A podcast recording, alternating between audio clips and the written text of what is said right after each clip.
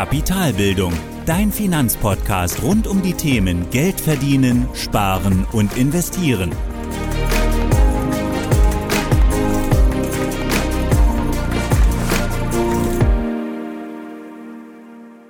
Moin Moin und willkommen zur dritten Folge des Podcasts. Heute sprechen wir über das Thema, warum Geld gut oder böse ist, wo Geld herkommt und was Geld eigentlich ist in unserer Wirtschaft. Okay, dann lass uns sofort loslegen und wir schauen uns hier dann zuerst an, wo kommt Geld eigentlich her oder was ist die Geschichte des Geldes. Und grundsätzlich in einer Wirtschaft muss man sagen, dass Güter hergestellt werden und diese Güter werden dann untereinander getauscht. Also ein Marktteilnehmer beispielsweise stellt Käse her und der andere stellt Milch her und diese beiden tauschen dann Käse gegen Milch oder Fleisch gegen Butter, wie auch immer. Und gerade am Anfang war es dann das sogenannte Warengeld, also der Tauschhandel, wie gesagt Käse gegen Butter, Danach kam dann das sogenannte Münzgeld mit Münzen, die dann wirklich aus Gold oder Silber hergestellt wurden, also aus Edelmetallen. Und das war circa seit 600 vor Christus. Im Anschluss daran kam dann das Papiergeld. Das waren gerade am Anfang dann eher gedeckte Schuldscheine, also man konnte sich ein Stück Papier ausstellen. Die waren dann vom Staat gedeckt und dort wurde dann verfügt, dass jemand beispielsweise einer anderen Person ähm, 500 Gramm Fleisch schuldet. Und das waren dann so die ersten Banknoten in dem Sinne, die wir kennen. Und das gab es erstmalig so ungefähr seit dem 11. Jahrhundert. Im Anschluss daran, also in der heutigen Zeit, kam dann das Buchgeld, also die unbaren Zahlungsmittel. Das haben wir etwa seit den 90er Jahren, also seitdem es so das Internet gab. Dort kann man dann wirklich stofflos Geld von Konto zu Konto überweisen, beispielsweise per Überweisung, per Lastschrift oder mittlerweile gibt es ja auch andere Wege. Und so sind wir wirklich dann von dem Warengeld, also Ware gegen Ware tauschen, zum stofflosen Handel von Geld gekommen oder von Waren, indem wir einfach mit Geld bezahlen. Um das kurz zusammenzufassen, wenn wir also früher von Geld gesprochen haben, dann haben wir zum einen die Ware selbst gemeint, bei Warengeld, bei Münzgeld dann später wirklich richtige Gold- oder Silbermünzen, beispielsweise eine Unze Gold war auch dann wirklich eine Unze Gold wert und hat genau diesen Wert auch nominal ausgedrückt. Heute sind wir dann beim Stand, dass wir Bargeld haben mit Münzen, beispielsweise einen Euro, der aber eigentlich nur noch einen Stoffwert von 10 Cent hat, also nur 10% des nominalen Wertes wert ist. Wir aber darauf vertrauen, dass er 1 Euro wert ist in dem Sinne und Waren danach bepreisen. Also in unserer heutigen Welt ist Geld dann eben auch nicht nur Bargeld, sondern dazu kommt auch noch das Buchgeld. Also wir haben dann die Münzen, die Banknoten als Bargeld und als Buchgeld haben wir dann unsere fälligen Einlagen auf dem Girokonto und auf dem Tagesgeldkonto, worüber auch, wir auch jederzeit verfügen können. Und Geld ist dann in dem Sinne alles oder die Summe ähm, an Bargeld und Buchgeld. Wenn wir uns dann jetzt nochmal anschauen, wie denn unsere Wirtschaft eigentlich funktionieren würde ohne Geld und wie sie mit Geld funktioniert, kann man hier ein ganz gutes Beispiel anführen. Also man stellt sich einfach vor, wir haben kein Geld, wir produzieren unsere Waren und tauschen wirklich Ware gegen Ware. Und jetzt haben wir dann einen Marktteilnehmer A und der muss einen Marktteilnehmer B finden, der exakt das sucht, was A anbietet. Außerdem muss B genau das anbieten, was A nachfragt. Ansonsten müssten dann die Tauschgeschäfte über Dritte stattfinden. Also als Beispiel, A bietet Eier an und fragt Käse nach. B hat Käse zum Verkauf, möchte aber Fleisch haben. Also muss A einen dritten Teilnehmer finden, der Fleisch anbietet und Eier nachfragt. Und mit diesem Fleisch, das er dann getauscht hat gegen seine Eier, kann A dann den Käse von B tauschen, um dann letztendlich zum Ziel zu kommen. Und die Schwierigkeit im Handel ohne Geld liegt vor allem darin, den geeigneten Handelspartner zu finden. Und genau dieses Problem löst eben Geld, indem wir zwischen Ware gegen Ware tauschen noch das Standardgut mit Geld einfügen. Also so tauscht dann A beispielsweise seinen Käse gegen Geld und mit diesem Geld, das dann B annimmt, kann er dann die Eier von B kaufen. Man sieht hier also, dass Geld vor allem den Handel in einer Wirtschaft vereinfacht und das ist die sogenannte Zahlungsmittelfunktion, die Geld in einer Wirtschaft übernimmt. Also die Vereinfachung des Handels. Dann haben wir noch die zweite Funktion, eine Wertaufbewahrungsfunktion, also das ist die Fähigkeit von Geld, einen Wert zu speichern. Und dabei ist es so, dass wir heute ein Euro-Stück nehmen und darauf vertrauen, dass er in einer Woche auch noch ein Euro wert ist. Das ist die Wertaufbewahrungsfunktion. Und als dritte Funktion, die Geld in einer Wirtschaft erfüllt, haben wir noch die Rechenmittelfunktion. Und das ist, wie gesagt, die Funktion des Geldes als Rechenmittel zu dienen, da wir jede Ware, die wir in einer Wirtschaft haben, auf eine Bezugsgröße runterbrechen können. Also wir können sagen, ein Käse ist 1 Euro wert, Butter ist 2 Euro wert und Fleisch ist 3 Euro wert und können so diese Waren untereinander berechnen. Und nur so lassen sich natürlich auch ähm, Unternehmensbilanzen aufstellen, indem wir eben alles in eine ja, Standardgröße bringen. Und das ist dann das Geld in dem Fall. Und um genau diese Funktion in einer Wirtschaft zu erfüllen, muss Geld bestimmte Eigenschaften haben. Beispielsweise muss Geld haltbar sein. Also es darf nicht zerbrechlich sein oder irgendwann zerfallen oder ablaufen. Es muss teilbar sein. Also beispielsweise haben wir auch 1 Cent Münzen, 2 Cent Münzen, 5 Cent Münzen, 1 Euro bis hin zu 200 Euro Scheinen und können so genau abstufen und entsprechend unserer Ware das Geld dann nehmen, um, das, um die Ware zu bezahlen. Es wäre natürlich schwerer dann mit einem großen Goldbarren, den man in der Hand hat, ein Ei zu bezahlen. Und da ist eben die Eigenschaft der Teilbarkeit besonders wichtig, um eben auch diese Funktion des Geldes zu erfüllen. Eine weitere Eigenschaft ist dann die Begrenzbarkeit.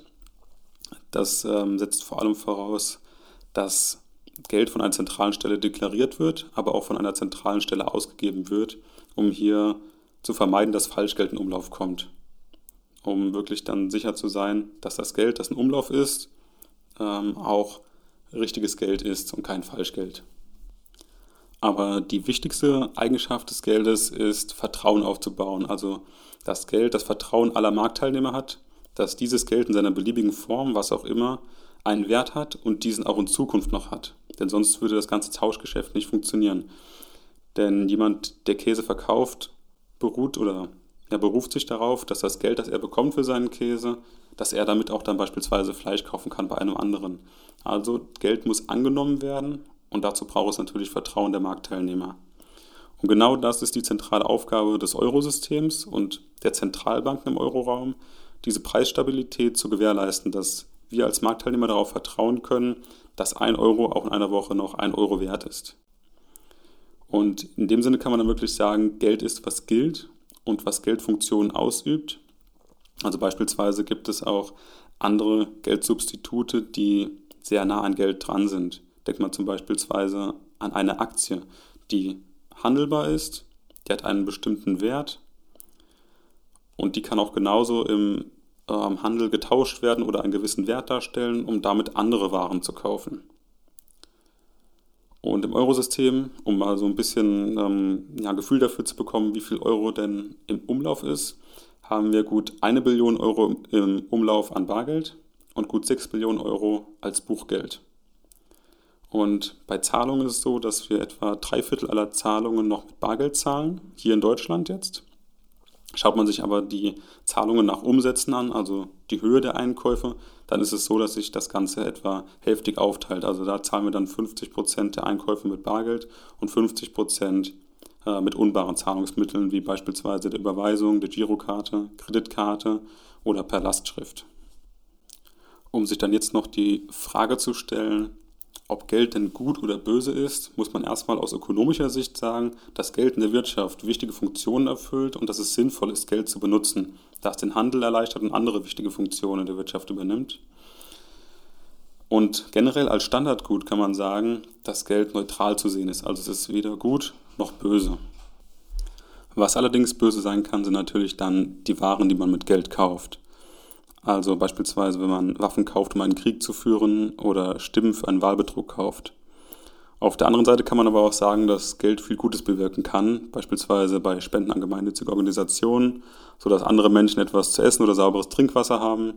Oder wenn man sich eine tolle Reise gönnt und eine schöne Zeit mit seiner Familie verbringt, kann Geld auch genauso, genauso Positives bewirken. Also kann man eigentlich als Fazit sagen, dass Geld weder gut noch böse ist, sondern es kommt darauf an, was man damit macht. Und aus meiner Sicht ist es auch nicht moralisch verwerflich, über Geld zu sprechen oder daran zu arbeiten, mehr davon zu haben, sondern es ist Teil unserer Wirtschaft und macht unseren Alltag einfacher. Es erfüllt wichtige Funktionen in der Wirtschaft und außerdem lässt sich auch mit Hilfe von Geld viel Gutes tun. Und aus diesem Grund möchte ich dich auch ermutigen, mehr über dein Geld, deine Finanzen zu wissen und auch darüber zu sprechen, dich mit anderen auszutauschen und eher eine positive Einstellung zum Thema Geld zu haben als eine negative.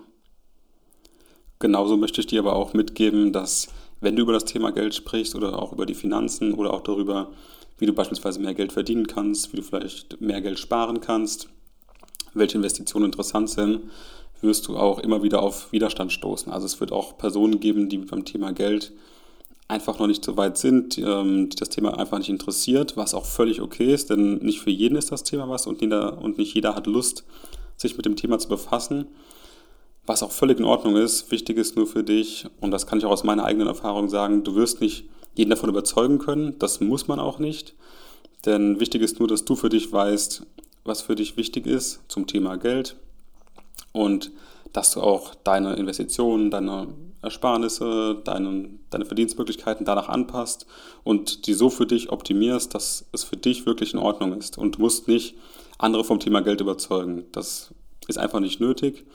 Such dir einfach Personen, mit denen du darüber sprechen kannst. Das ist, glaube ich, extremst wichtig, dass du Menschen in deinem Leben hast, mit denen du über das Thema Geld sprechen kannst. Du kannst dich austauschen. Gerade auch der Erfahrungswert von anderen Leuten ist da extrem wichtig und bringt dich wirklich weiter. Und daher nochmal der Aufruf, versuch wirklich Menschen zu finden, mit denen du über Geld offen sprechen kannst, die auch kein Neid empfinden, die einem etwas nicht gönnen, sondern mit denen du einfach ganz sachlich über das Thema Geld sprechen kannst und auch darüber sprechen kannst, wie du aus deinem Geld mehr machen kannst. Und ich glaube, da können wirklich beide Seiten von profitieren, wenn man sich zum Thema Geld austauscht. Gut, um dann die heutige Podcast-Folge abzuschließen, fasse ich nochmal kurz alles zusammen. Also, Geld war früher ursprünglich Warengeld, indem wir Ware gegen Ware getauscht haben. Es gab danach Münzgeld, anschließend dann Papiergeld und heute sind wir dann beim Buchgeld angekommen. Und insgesamt ist es so, dass wenn wir von Geld sprechen, dass wir dann alles Bar- und Buchgeld meinen.